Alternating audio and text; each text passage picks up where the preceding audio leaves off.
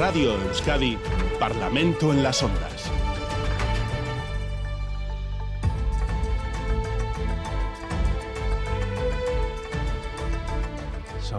Las 9 y 5 de la mañana, tiempo del Parlamento de las Ondas, tiempo de traer el Parlamento Vasco a las ondas de Radio Euskadi. Para ello saludo a José Antonio Suso del PNV desde Gasteiz, Egunon. Egunon.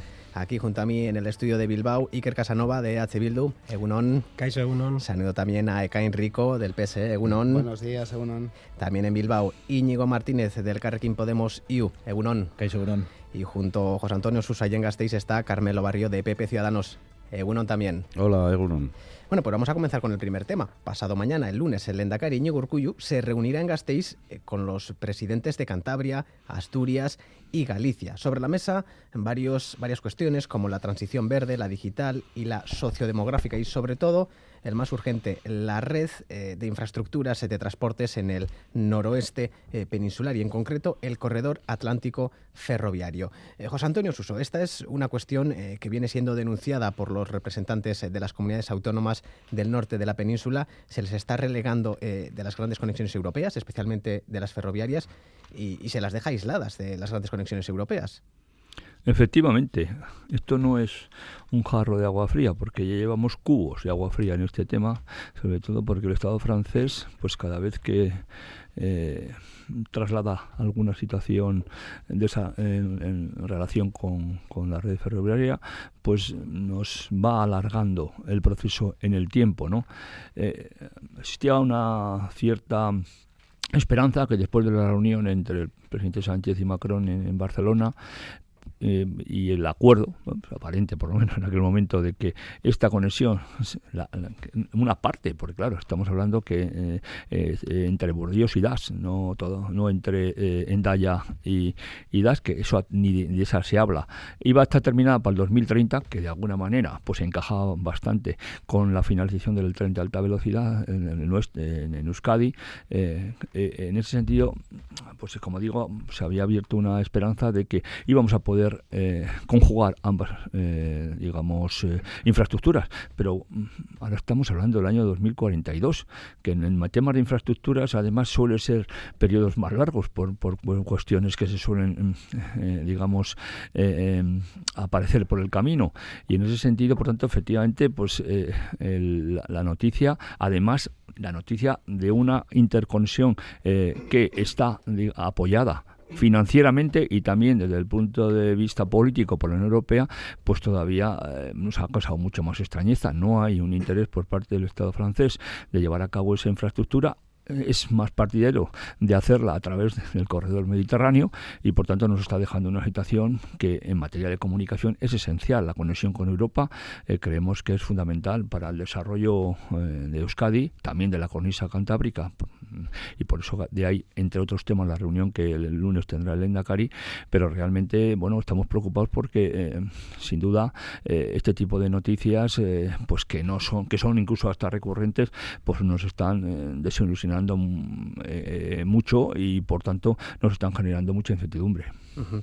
Iker Casanova, eh, en este asunto se mezclan varias cuestiones, como son el hecho de que las comunidades del noroeste del Estado se quedan al margen de las grandes infraestructuras ferroviarias y el hecho de que existe una oposición más o menos fuerte al proyecto del tren de alta velocidad. ¿Cómo habría que afrontar, en opinión de H. Bildu, el problema del, del posible aislamiento de comunidades como Euskadi, Cantabria, Asturias respecto de las grandes infraestructuras de transporte de la Unión Europea? Bueno, yo no creo que esta, la no construcción o el retraso del TAP suponga ningún aislamiento. Yo no creo que este país esté aislado. Se pueden mejorar las comunicaciones, pero de aislamiento nada. Eso forma parte de los dogmas que rodean todo lo que es el tren de alta velocidad, que se sustenta precisamente en dogmas. En verdad es que parece ser que no necesitan ser demostradas, ¿no? Yo creo que, bueno, tirando un poco de, de, ironía, mm, se puede decir al respecto de este tema que es bueno que una sociedad tan compleja y fracturada como la nuestra haya cosas que nos unan, ¿no? Y el TAP nos une, nos une en el cabreo nos une el cabreo a los que estamos en contra por el estropicio medioambiental y por el dispendio económico y el cabreo de los que están a favor por, por el vodevil en el que se ha convertido toda la plasmación de, de este proyecto. ¿no? Yo creo que no es serio, es inaceptable que la mayor inversión económica en infraestructuras de la historia de este país se haya planificado de la manera que se ha hecho. Incluso estando a favor, yo creo que hay razones evidentemente para el cabreo y la indignación, como evidentemente otros portavoces han dejado ya traslucir. No se puede planificar así, no se puede gastar el dinero público así, no se puede decidir gastar miles de millones sin saber cuándo va a estar terminado, qué función va a cumplir, qué beneficio económico y social va a aportar. En estos momentos el minuto y resultado del TAP en Euskal Herria es que no tiene conexiones hacia el norte, no tiene conexiones hacia el sur y no va a transportar mercancías. Por tanto, va a ser la red de cercanías más cara e ineficiente de la historia, en la cual incluso, depende de dónde vivas, te puede costar más ir de Donostia a Bilbo que lo que te cuesta actualmente por autobús o desde luego por carretera. Por tanto, esto es un auténtico despropósito. La semana pasada, después de participar precisamente en esta tertulia, acudí a Ortuella a una manifestación que habían convocado los jóvenes de la mm, zona minera para pedir que el tren de Renfe tenga horarios nocturnos para que puedan ir a un concierto o a disfrutar del ocio en Bilbao y volver a casa en tren, y a día de hoy no pueden. Y tenemos unas vías de cercanías en un estado absolutamente lamentable en este país. Y tenemos unas conexiones por autobús absolutamente insuficientes. Y tenemos un transporte eh, público que cuando se potencia, se abaratan los precios, se ve que inmediatamente sube su uso. Pero realmente no hay una apuesta por una red de cercanías sólida y por una conexión a media velocidad con menor coste económico y medioambiental con Europa y el Estado español, porque se ha apostado toda la carta del fetiche del tren de alta velocidad sobre dogmas no demostrados de beneficios que no ha, aportado nadie, prueba documental de los mismos. ¿no? Por tanto, como decía, vuelvo al tema del, del cabreo generalizado que provoca esta infraestructura y todo lo que le rodea. Rico, en cuanto a la reunión del lunes eh, de los presidentes autonómicos, el delegado del gobierno en el País Vasco, Denis Ichaso, decía que no es un problema, que es normal que las regiones se interesen por temas eh, que son de su incumbencia, pero puntualizaba que la competencia eh, en materias que afecta a las relaciones internacionales corresponden al gobierno central. ¿Podría darse en este asunto un problema competencial entre comunidades autónomas y Estado? No, en esto tenemos que ir todos a una, porque es que es estratégico para España y para, para Euskadi. El propio presidente del gobierno ya hizo público en sede parlamentaria que va a exigir a Francia que cumpla sus compromisos de acabar en el año 2030 la ejecución de la obra que tiene que hacer en territorio francés. Y de hecho, por lo que sabemos, la propia Comisión Europea también se va eh, a reunir con Francia para exigirle este, este cumplimiento. Y lógicamente, a nivel autonómico, pues compartimos preocupación por estas declaraciones del gobierno francés e intereses con otras comunidades autónomas como pueden ser Galicia, como puede ser eh, Asturias o, Cantabria. Y además son eh, comunidades que están dentro del, grupo del Arco Atlántico, de la que, como se decía, el Endacari es presidente de turno. Por lo tanto, todo lo que sea ir a una y todo lo que sea, eh, evidentemente, intentar agrupar a quienes queremos que se cumplan estos plazos, a nosotros nos parece positivo. Para nosotros, la infraestructura del tren de alta velocidad es prioritaria y estratégica. Es evidente que es algo que va a traer muchos beneficios a Euskadi, a toda la cornisa eh, cantábrica ¿no? de España. Y lógicamente el tren de alta velocidad, la Y vasca y el conjunto de, la alta velocidad española tiene que ir conectada con Europa y en este caso ese paso eh, es por, por Francia. Pero es que además ese corredor atlántico no solamente es estratégico para nosotros, es que es estratégico incluso para el conjunto de la Unión Europea. De hecho, eh, como creo que se ha apuntado, eh, este, estas actuaciones no se establecen en base a relaciones bilaterales, sino en base a propios acuerdos dentro del Consejo del conjunto de la Unión Europea, porque ha sido declarada como una infraestructura de interés general para el conjunto de la, de la Unión Europea. Por lo tanto, yo creo que en esto tenemos que ir todos a una. Evidentemente, en el ámbito internacional, la representación le, le, compete a España, pero el órgano de, de, la Comisión del Arco Atlántico también existe y donde, en lo que sea ir todos a una, los afectados, quienes queremos que se cumplan los plazos, me parece que es eh, importante el hecho de que la Unión Europea apueste eh, por el transporte de mercancías y de, el hecho de que se lleve por ferrocarril, pero a su vez eh, no se ponen los medios y recursos necesarios para que territorios como el noroeste peninsular eh, se pueda conectar con el resto de Europa, según denuncian los presidentes autonómicos. Señor Martínez. Bueno, aquí se mezclan muchas cosas. Por una parte está el corredor atlántico, que no solo es el tren de alta velocidad, que son conexiones por vía ferrocarril de mercancías, de pasajeros, carreteras, aeropuertos, etcétera, y una pelea eh, geopolítica que hay entre el corredor atlántico y el corredor del Mediterráneo. Pero es, dicho, dicho eso, mirando las cifras, por ejemplo, lo que conecta Endaya con París, el tren eh, actual tarda 4 horas 40 minutos una distancia más probablemente más del doble que la de Bilbao a Madrid y que se hace en menos, en menos tiempo. Ese es el verdadero drama, ¿no? que mientras Euskadi llevamos 30 años esperando al tren de alta velocidad, eh, tenemos unas conexiones desde Euskadi con Madrid o con Barcelona de hace pues 50 años. Cinco horas para ir a Madrid, siete horas para ir a Barcelona, cuando eh, únicamente con una infraestructura renovada con los trenes Albia podríamos ir de una forma bastante barata y rápida a Madrid sin toda esta obra del tren de alta velocidad que tantos dolores de cabeza está haciendo, tanto dinero está despilfarrando y que además luego va a ser muchísimo más caro porque todas las eh, todas las líneas que están ya puestas en, en, marcha así lo están así lo están demostrando. Y a la vez cuando estamos hablando de, de las conexiones con, con, Madrid con Barcelona eh, el Endacari eh, está reuniendo a los presidentes autonómicos para la conexión con Francia eh, cuando hay, tenemos un problema también, por ejemplo, con la conexión con, con Santander, eh, con el futuro tren, pero sobre todo con la línea que tenemos en este momento, que es la línea C4 de, de Renfe, a la que no he visto nunca al Endacari Urcuyo, cosa que, por ejemplo, el presidente de Asturias y de Cantabria sí que han hecho recientemente con los problemas que ha habido en, en Renfe, reclamar una inversión todavía mayor de la que ya en los últimos dos años afortunadamente hemos conseguido aprobar para, la, para una línea que llevaba 20 años eh, olvidada. Tenemos una conexión entre Bilbao y Balmaseda, entre Bilbao y Carranza totalmente eh, pues olvidada, que necesita de inversión, que necesita de personal, que necesita de maquinaria y espero, eh, y así lo hemos registrado también el Parlamento Vasco en las juntas de Vizcaya, que haya un impulso político mayor al que en los últimos dos años desde el gobierno de coalición de, de España se le, ha, se le ha dado porque necesita mucho más. Y Euskadi aspira a, también a gestionar esta competencia, esta línea parte de esta línea por lo menos estaría en manos del gobierno vasco y por tanto pues hay que hacer eh, muchísimo muchísimo más. Dos y lo mismo con las con el resto de líneas de cercanías que tienen que vertebrar el, el país y no perder tanto tiempo en, hablar de una obra que ya se ha demostrado totalmente, bueno, pues eh, el, desastre que está, que está siendo. Carmelo Barrio, la Junta de Galicia, gobernada por el Partido Popular, eh, reprochaba esta semana al Ejecutivo presidido por Pedro Sánchez estar haciendo cuentas tramposas sobre la inversión prevista para el corredor atlántico noroeste ferroviario y le reclamaba ocho veces más eh, de presupuesto. Falta de inversión a la que hay que añadir, decía el presidente gallego Alfonso Rueda, el retraso de los planes directores de infraestructuras clave para Galicia, lo que supondrá más dificultades para su integración en una red ferroviaria más amplia. ¿Cree que el Gobierno central está abandonando a las comunidades del noroeste?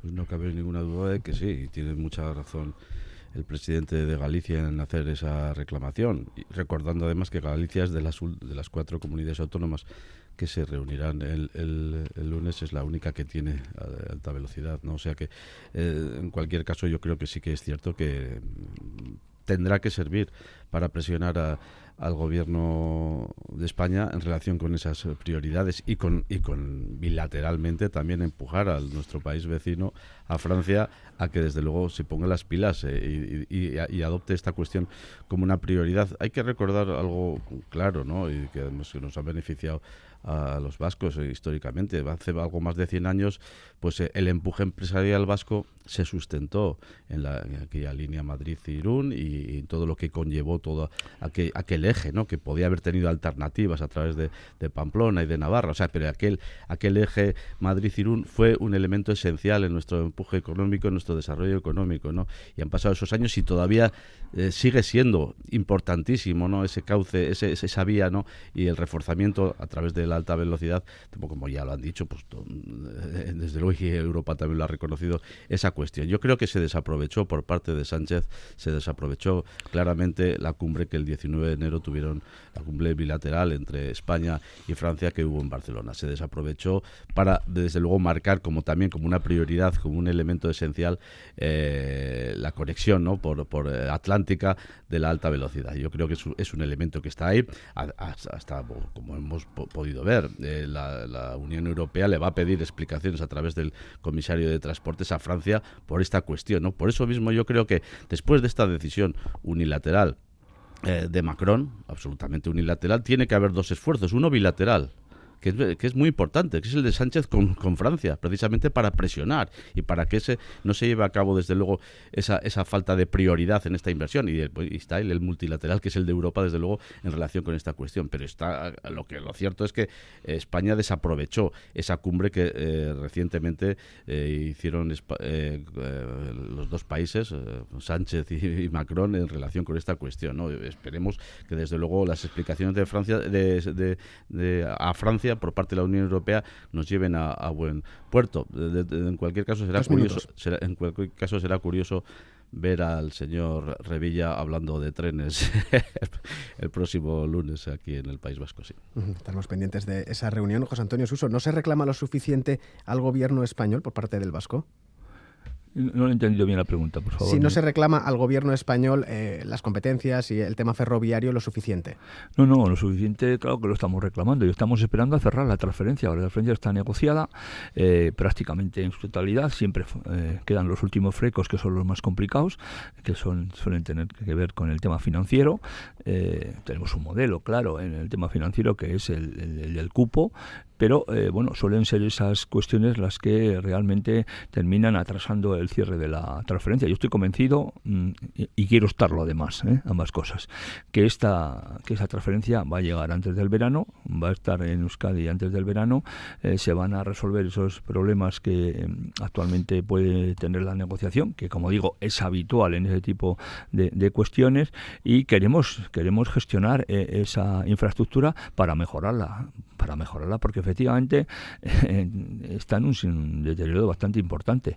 Ya no digo los, los, túneles, que no caben los trenes que iban a hacer, pero que también nos afecta a, a, nosotros, porque esos trenes también iban a pasar, iban a pasar por Carranza y iban a llegar a Euskadi, lógicamente. Bueno, eso ya se ha resuelto en tiempo será más largo eh, y, vendrá, digamos, eh, digamos eh, en un tiempo relativamente medio, vamos a decir corto, pues tendremos trenes mucho en, mejor, en mejores condiciones, ¿no? Pero independientemente de esos trenes, que sean cuestión de, de Renfe y Dadid, nosotros queremos que gestionar esa, esa transferencia aquí, esa, esa, esos, esas vías que actualmente se gestionan por parte del Estado y mejorarlas, porque como ha sido en, todas las transferencias que hemos realizado. Las transferencias eh, han supuesto normalmente nuevas inversiones que no están incluidas en el propio concepto financiero de la transferencia, pero también eh, bueno eh, ha permitido mejorar las condiciones que, que, anteriormente tenían en ese tipo de infraestructuras y aquí no va a ser nada diferente. Y por eso como digo, yo tengo la esperanza de que antes del verano esa transferencia esté, esté resuelta y empecemos a gestionarla desde Euskadi. Continuamos, eh, Iker Casanova. Sí, yo creo que hay que reiterar que el modelo de la concepción de la alta velocidad que existe en el Estado español no tiene parangón en ningún otro lugar del mundo. ¿no? Hay trenes de alta velocidad en otros lugares, pero ninguno replica este modelo. ¿no? Este modelo que es el que más kilómetros de alta velocidad por habitante tiene en el mundo. Y eso no es ni porque en el Estado español sean más listos ni porque sean más ricos, sino porque han concebido un dogma político de que el tren de alta velocidad es igual a la modernidad y por tanto todo el mundo. ¿Quién no quiere aspirar a la modernidad? ¿no? Pero como decía, es un dogma porque no está demostrado. De hecho, empíricamente está comprobado que no es así. El modelo de la alta velocidad funciona cuando une dos nudos de población de muy alta eh, densidad demográfica en, pues, en Japón, en China, en Alemania, también podría tener algún, alguna línea en Estado español, pero es carísimo y tiene grandes afectaciones medioambientales. Por tanto, es para lo que es. Y aquí se ha querido construir una red radial en el conjunto del Estado, que en la parte de la comunidad autónoma, que además es una red de cercanías que interconecta las capitales para lo que no funciona la alta velocidad. Y por tanto, se va a hacer un dispendio económico de algo tan escaso como es la inversión pública en algo que no se va a utilizar de forma eficiente y no se va a rentabilizar ni social ni, ni económicamente. En el Estado español, la primera comunidad que tuvo el tren de alta velocidad fue Andalucía, el año 92. Yo no creo que Andalucía haya tenido un desarrollo económico exponencial. De hecho, sigue estando en los mismos lugares de cola a nivel europeo en cuanto a empleo, desarrollo industrial, etcétera, etcétera, que estaba en el año 92. De hecho, el tren de alta velocidad ha contribuido a generar ese fenómeno que se llama la España vaciada, porque bueno, se abandonan las comunicaciones dentro de las provincias para ir a una red radial que lo lleva todo a Madrid. Y aquí replicar ese modelo cuando tenemos para ir a, de Bilbao a Donostia a día de hoy pues poco menos que el tren Chuchú, que es una aventura imposible. Cuando tenemos las líneas, comentaba Íñigo una de las líneas, yo comentaba otras, cuando tenemos las líneas de Renfe, que cuando llueve se para el ferrocarril de la margen izquierda, cuando llueve en Euskal Herria, cuando llueve mucho, se para el ferrocarril. Tenemos las estaciones que da miedo pasar por ellas, las estaciones de cercanías. Esa es la realidad del transporte público. Y mientras tanto se está invirtiendo una ingente cantidad de dinero en algo que no va a ser un instrumento ni de desarrollo económico ni de vertebración social. Por tanto, yo creo que eh, debe exigir una reflexión. No es casualidad que Macron pare esto, como tampoco es casualidad que lo parara Portugal. Claro, evidentemente, cuando alguien se pone a hacer las cuentas con respecto al tren de alta velocidad, no le salen. Y estos eh, eh, elementos de propaganda con infraestructuras a un coste carísimo, un coste carísimo directo, pero también lo que se llama un coste de oportunidad, es decir, un dinero que se invierte ahí y no se invierte en otros sitios donde sí podía ser útil, pues tiene efectivamente una, es una mala gestión de los recursos públicos. Y por tanto es normal que en muchos países se estén dando cuenta que se ha sobredimensionado la alta velocidad, se ha utilizado con fines políticos y por eso se están parando algunas eh, infraestructuras. Y aquí lo que tenemos que hacer es un, una recapitulación de cómo poder reutilizar lo que ya se ha gastado, pero no seguir invirtiendo dinero más en un tren que va a ninguna parte. Enrico Pese.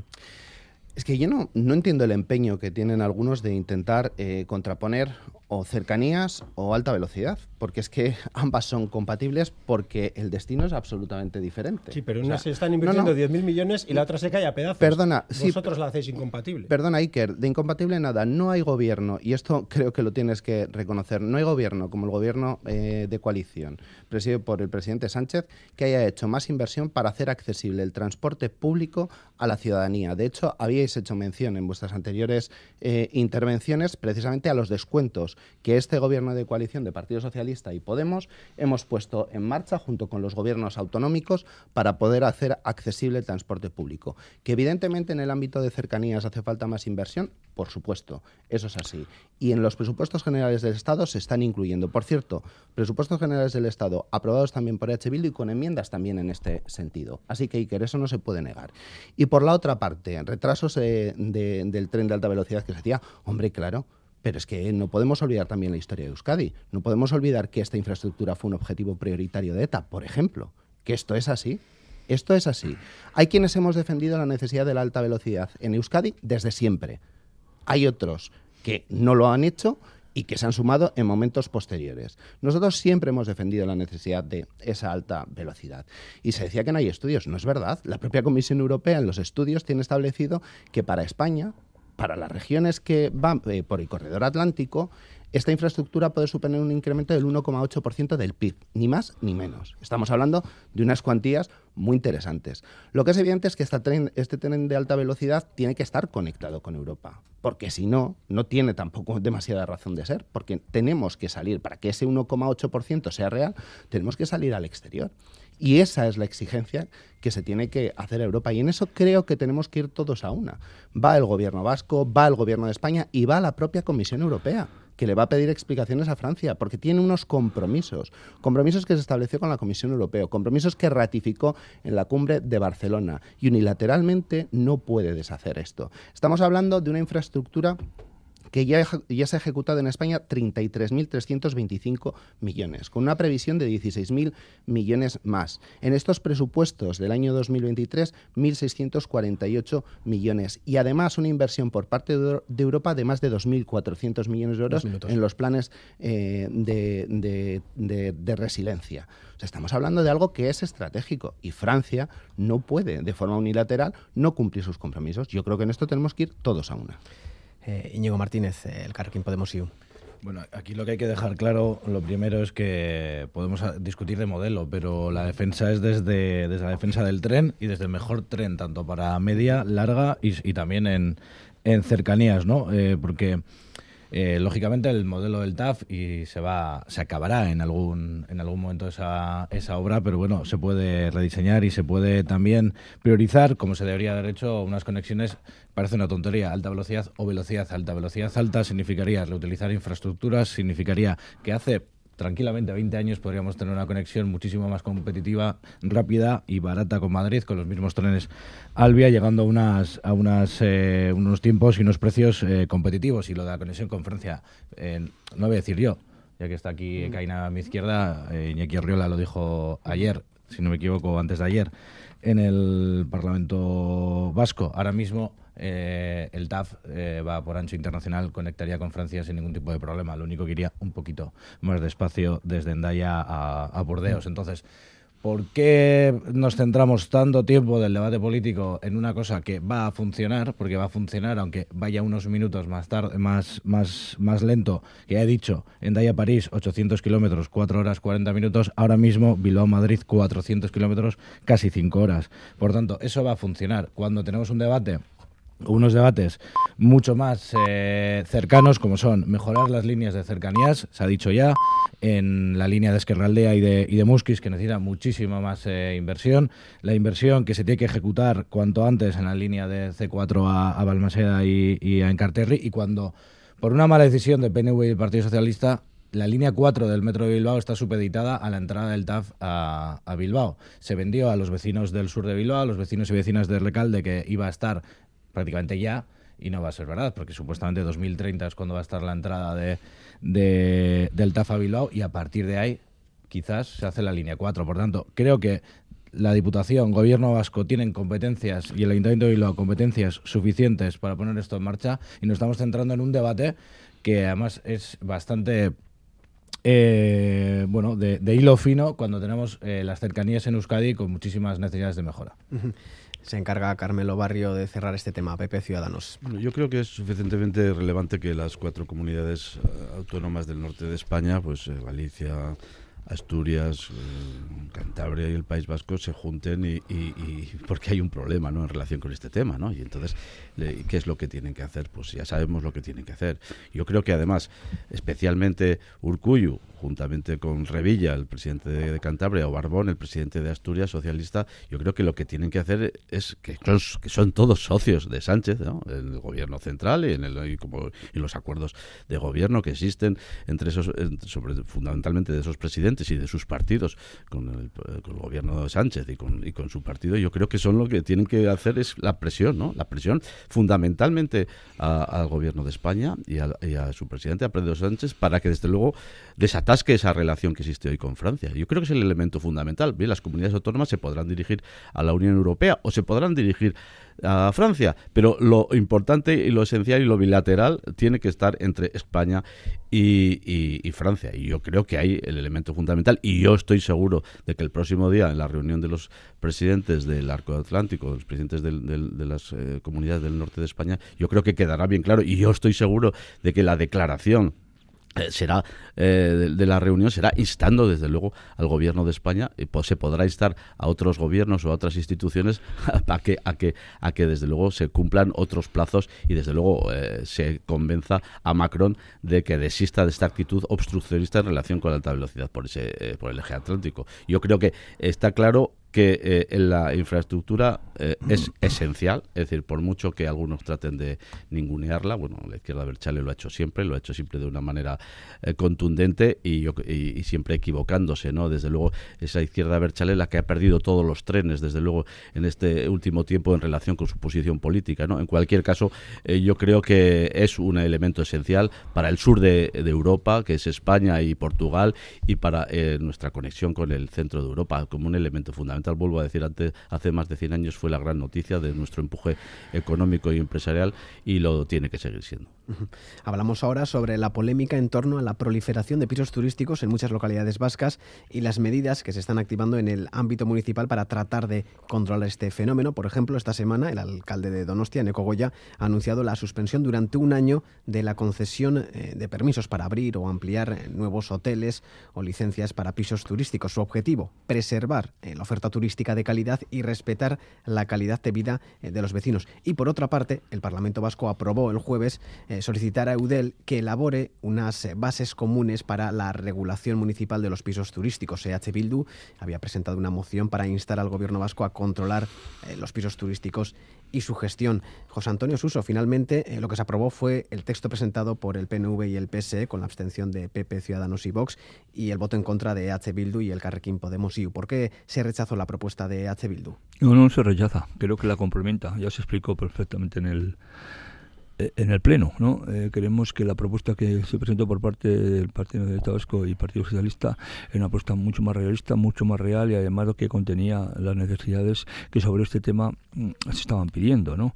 Entre ellas, efectivamente, que el Gobierno pues haga un análisis de cuál es la situación real, que ya lo está haciendo y que ya estaba, eh, digamos, realizando un análisis de mm, cuántas eh, eh, viviendas de ese tipo indicaban en, en, sus páginas web, preferentemente si tenían licencia o no tenían licencia, si tenían autorización o no, no tenían autorización, pero además de eso, lo, lo, que la, la, moción incluía es que, se, que, que va de aquí al los finales de 2023 se realice un plan de inspección sobre este tipo de infraestructuras lo más eh, amplio posible, bueno, en la medida que, que, ese tipo de planes se hace, también se, se, como usted decía, se le trasladó a, que trasladar a UDEL que, que, realice pues un estudio, una mesa de trabajo y para que se establezcan bases comunes y por último también incluía la, la propuesta que se aprobó, incluía también eh, estar, eh, digamos,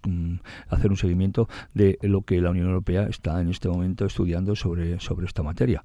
Eh, pero bueno, dentro de lo que es eh, la, la, moción, eh, pues se dejó claro que, que hay una serie de muchas competencias eh, entre las diferentes entre diferentes instituciones y, y además que los casos son diferentes en un caso que en otro, ¿no? efectivamente, la, noticia además saltó en San Sebastián con esa decisión de aprovechando que se está modificando el plan general paralizar cualquier tipo de licencia, no además de forma igualitaria en todos los barrios de la ciudad para unas cosas sí, para otras no, es decir, haciendo una, digamos, una diferenciación clara entre edificios residenciales, suelo residencial y, y, viviendas eh, de, corta duración y por tanto, bueno, pues eso también lo que hizo fue poner encima de la mesa ese debate que como por ejemplo eh, Donosti lo tiene, digamos, en, en, su en su programa permanentemente, ¿no? Eh, pero efectivamente la situación de en ese tipo de, de, cuestiones no es igual en un lugar o en otro, ¿no? Yo soy alcalde de Leza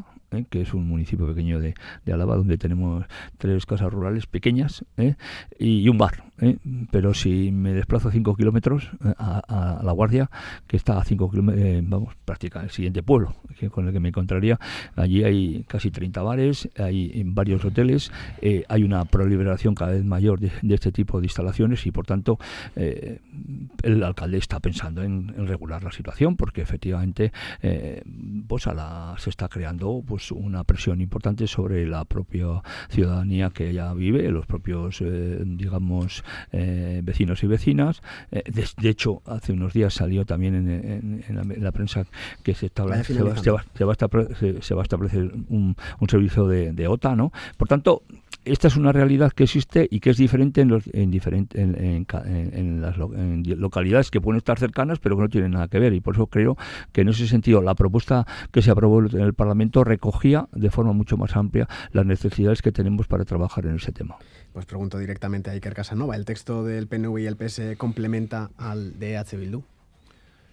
es que yo creo que esta semana, eh, y, perdóname que, que, mm, contextualice un poco la cuestión, ha pasado algo muy importante en el pequeño mundo del debate sobre modelos turísticos. ¿no? Yo creo que ha habido un punto de inflexión y voy a hacer un poco una, una introducción porque hay algunos debates y hay algunas eh, corrientes políticas que tienden a hipersimplificar los debates. ¿no? Por ejemplo, el ministro Garzón sale a decir que que comer menos carne, que no es buena para la salud, y dice que quiere destruir la agricultura, la ganadería y, matar las vacas. ¿no?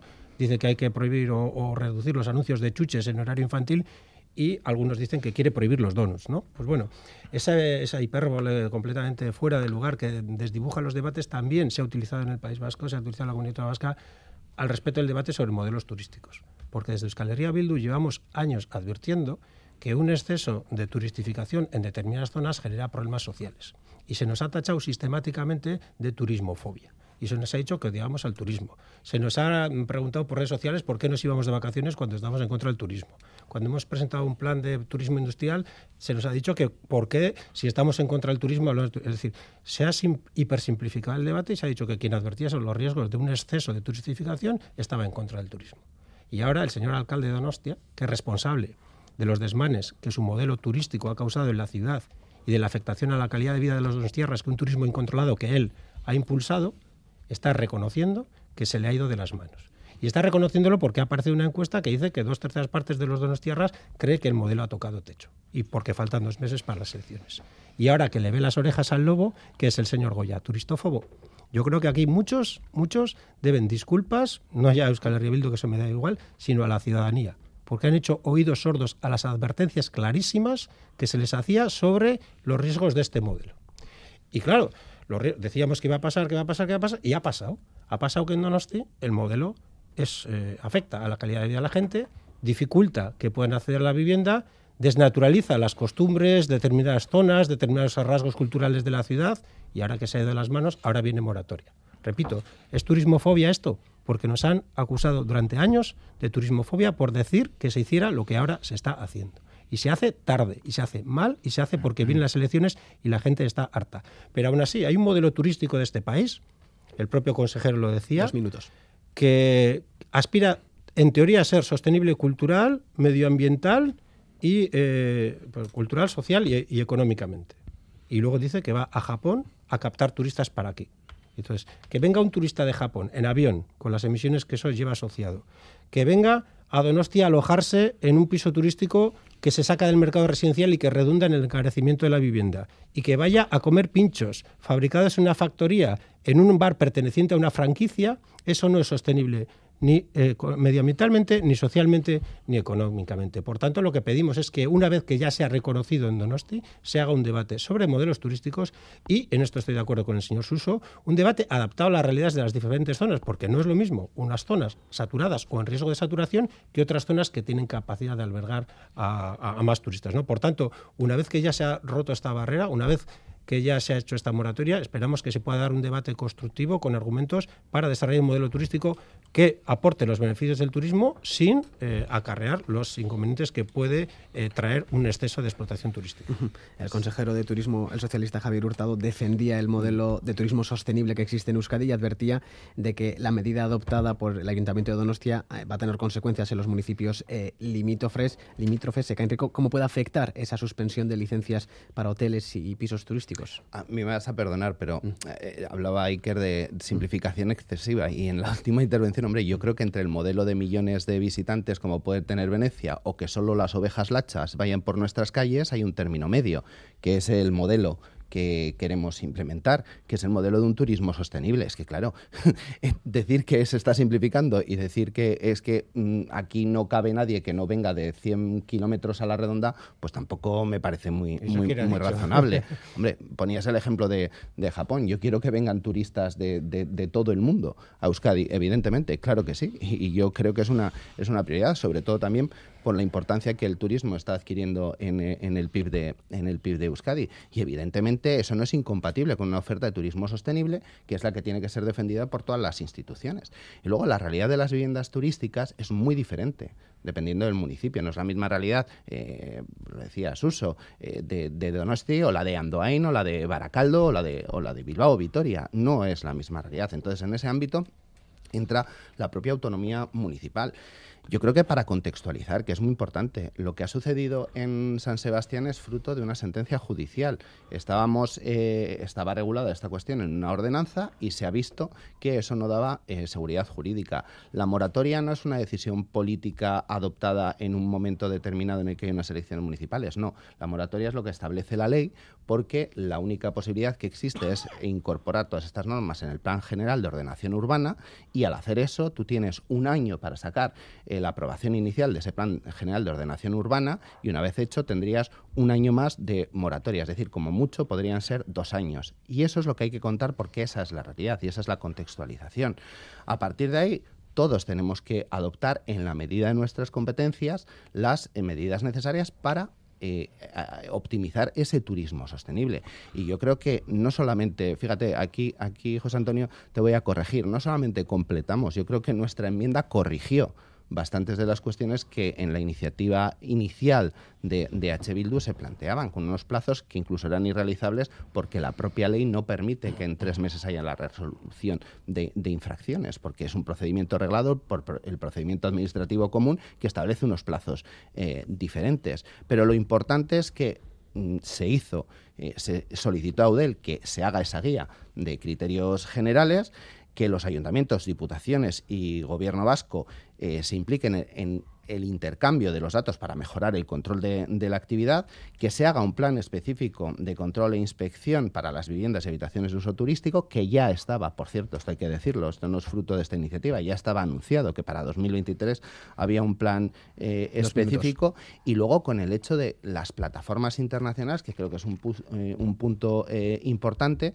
que sigamos trabajando para aportar al reglamento europeo que va a regular esta cuestión, porque es el reglamento europeo el instrumento jurídico que nos va a permitir entrar en estas cuestiones. Entonces, yo creo que es un debate en el que todos tenemos competencias, pero en el respeto de ese ámbito competencial, eh, los municipios tienen mucho que decir, porque son quienes tienen la competencia para regular, por ejemplo, la cuestión de las zonas saturadas.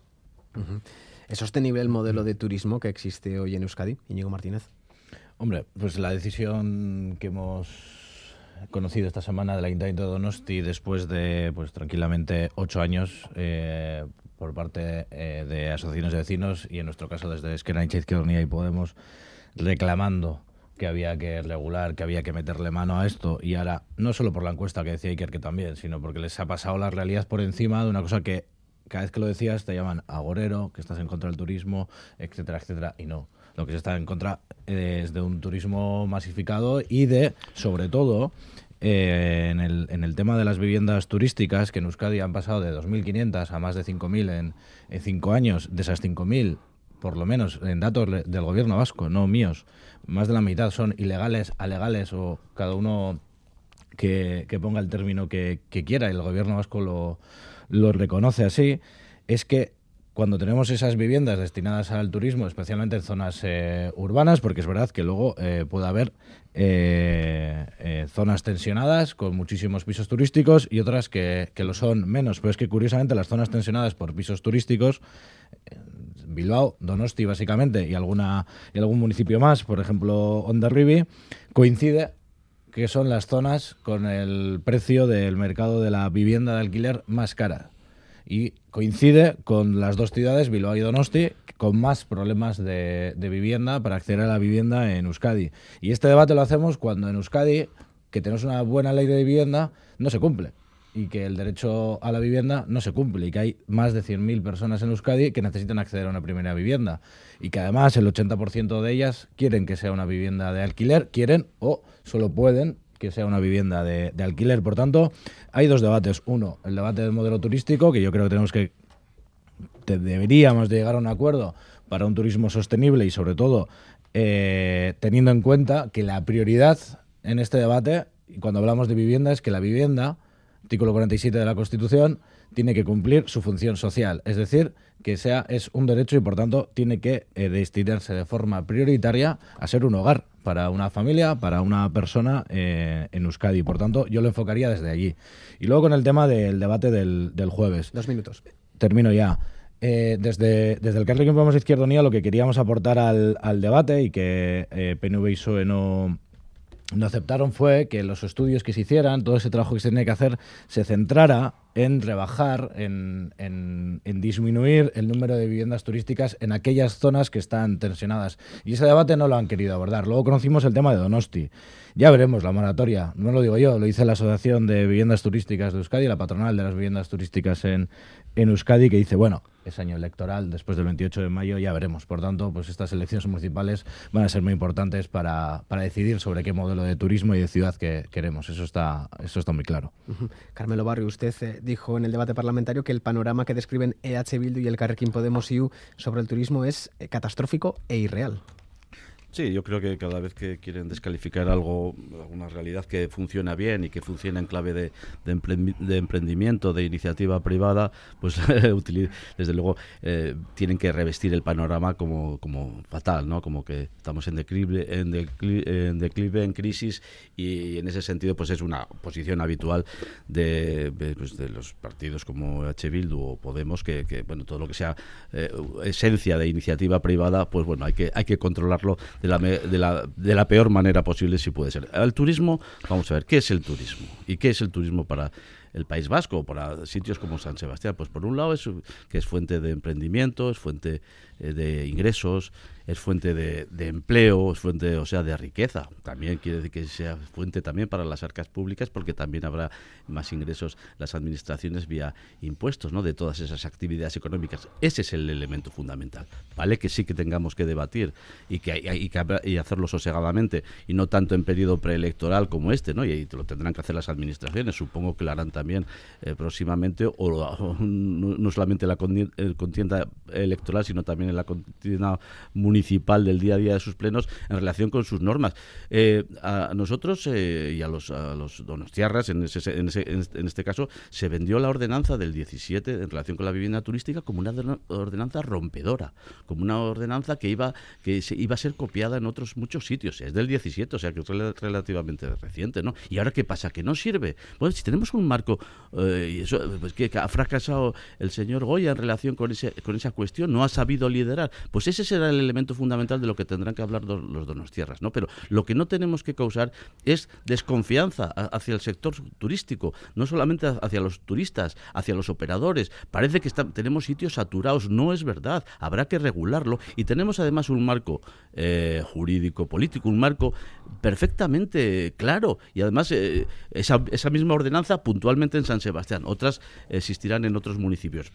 El decreto del 18 también sobre viviendas y habitaciones eh, turísticas, claro, también eh, de referencia en relación con los seguros, las capacidades, las, todo lo que tenga que llevarse a cabo. La ley propia, la ley del turismo, que, tiene un, título séptimo de, disciplina eh, turística muy completo, además, donde, que da facultad a las administraciones para regular, supervisar y controlar, ¿no? El elemento fundamental, claro que sí que habrá que perseguir, por supuesto, el fraude, ¿no? Es como cuestión fundamental pero yo creo que tenemos elementos suficientes como para no enmarcarnos en dinámicas preelectorales, sino hacer un debate serio. Y el turismo es una fuente de riqueza, una fuente de empleo. Y no hay que generar desconfianza hacia los turistas, hacia los operadores, inseguridad jurídica, que es lo que se está generando ahora. Se ve que es un tema que les interesa. Se han pasado todos de los eh, dos minutos. Vamos a intentar hacer una última ronda, a ver si podemos ajustarnos eh, al minuto para, para escuchar a todos eh, de nuevo. José Antonio Suso. Bueno, yo creo que está hablando de que esto es algo que el preelectoral electoral y demás. El Ayuntamiento de Donosti había tomado la decisión en el 2015 ya sobre este asunto. Había declarado saturada la zona del casco viejo. Había efectivamente aprobado esa ordenanza, pero que después jurídicamente se ha, se ha demostrado que no era el elemento, digamos, eh, eh, fundamental para poder regular eh, este tipo de, pisos turísticos y lo ha dicho un, juez esa decisión. Y, y, con eso con eso ya mm, se ha reducido prácticamente un 25% las solicitudes y, el, y el número de pisos turísticos en, en Donosti. Después de la pandemia hemos vuelto otra vez a, esta, a una situación de masiva de, viajes y, de utilización de ese tipo de alojamientos y creo que eh, la, modificación del plan general que se está viendo en Donosti es el elemento clave para poder incorporar eh, en este momento esa situación. No es un tema que ha sido debido a unas elecciones, sino que es debido pues a la dinámica que ha supuesto un trabajo que se ha hecho desde 2017. O sea, mm, creo que, estamos en, estamos en, en un, con una preocupación importante sobre ese tema y en buscando las soluciones para ello. ¿Y qué Casanova? Pues habría que decir que el turismo, si se utiliza bien, es positivo y si se utiliza mal es negativo. Es una obviedad, pero eso es así. Yo creo que hay áreas donde el exceso de crecimiento de turismo provoca pérdida de autenticidad, pérdidas culturales, provoca presión sobre el mercado de la vivienda y en esos casos y en esas zonas hay que intervenir. Euskal Herria Bildu apoyó la aprobación de la ley de turismo actualmente en vigor precisamente porque introdujimos modificaciones que permitían a los ayuntamientos regular esta cuestión de los pisos turísticos. ¿Por qué? Porque, como se ha dicho varias veces, en unas zonas no hay apenas turismo, no hay ningún problema y en otras hay un grave problema. Yo eh, entiendo que es positivo que se empiece a reconocer de forma generalizada que hay problemas generados por un exceso de turismo, no por el turismo, por un exceso de turismo en determinadas áreas y espero que se actúe en consecuencia.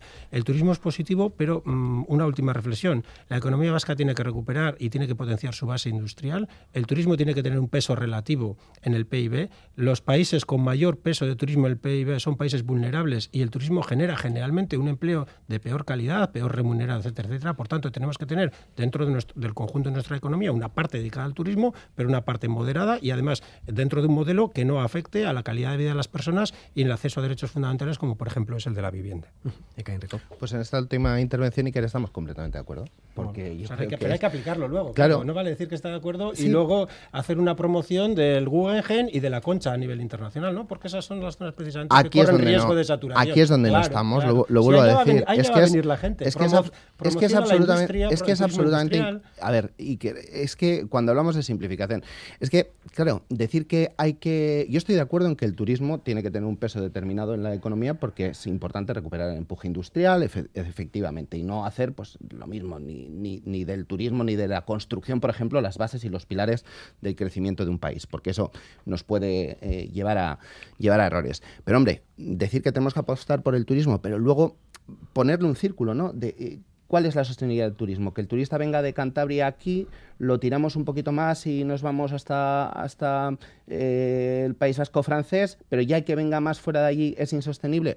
Hombre, yo creo que esto que me imagino que tú y yo llevamos viajes a nuestras espaldas a otros continentes, tampoco es muy coherente decirlo, ¿no? También nos hemos ido a visitar otros sitios y quizá las emisiones de CO2 que hemos eh, realizado en esos viajes, pues... Eh, Dentro de unos van... años estaremos hablando de esto y, y, reconoceréis que el tema de los viajes en avión bueno, dentro tal, de un, que se ha ido de las de, manos también... Dentro de unos ya, años, claro, Iker, igual lo verás. estamos hablando tú y yo en un tren de alta velocidad. A ver, vamos a, yéndonos a, a visitar, Pero por ejemplo, años, entonces, dices, viéndonos a, yéndonos a visitar otros lugares. A ver, yo creo que el turismo, el modelo de turismo que tenemos en Euskadi es un turismo sostenible. Y eso es evidente. Yo creo que no hay una sola institución que no tenga interés en que ese modelo de turismo sea sostenible. ¿Por qué? Porque además por un elemento práctico, porque el ciudadano que vota no es el turista que viene y va, el, ciudadano que vota es el ciudadano que vive en la ciudad. Entonces a mí me parece impensable, me parece increíble intentar hacer creer que es que mmm, hay alcaldes, alcaldesas que están más interesados en caerle bien al, al, turista que viene de fuera